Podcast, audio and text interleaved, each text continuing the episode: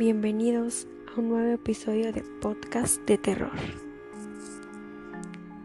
Por esta razón, siempre hay que decir sí al pollo.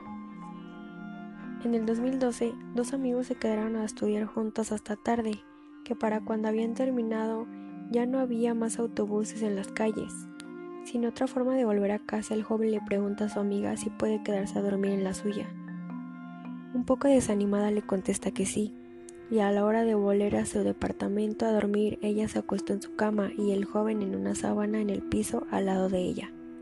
Unas horas después, ella se despierta y ve al chico parado al centro de la habitación con una mirada aterradora. Ella le pregunta, ¿qué pasa?